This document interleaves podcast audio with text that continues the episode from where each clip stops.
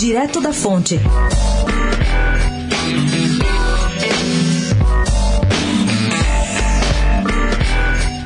Com a saída do clã Bolsonaro, o PSL prepara uma repaginada para 2020. O partido quer se reposicionar e se apresentar como uma nova opção da direita, entre o centro, a extrema esquerda e o que eles chamam de extrema direita, que vai ser representada pela Aliança, o partido que os Bolsonaro tentam criar no TSE.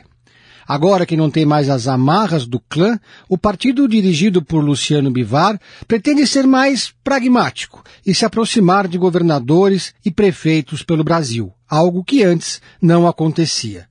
O novo PSL também diz que vai ter um discurso mais moderado, menos agressivo e tentar atrair eleitores da direita que não gostavam, digamos assim, do estilo da família do presidente da República. Entre as alianças que agora o PSL tenta fazer está o Rio de Janeiro, a capital, onde há uma aproximação com o candidato do governador Witzel. Aqui em São Paulo, por sua vez, o PSL se aproxima de João Dória, que é amigo pessoal da deputada Joyce Hasselmann, que deve disputar a prefeitura ou, quem sabe, ser vice de Bruno Covas em uma eventual chapa.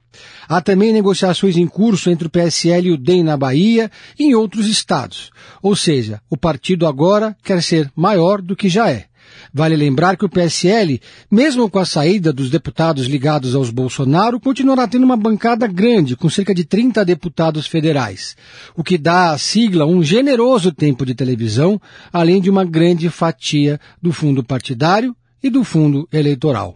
Pedro Venceslau, especial para a Rádio Dourado, direto da fonte.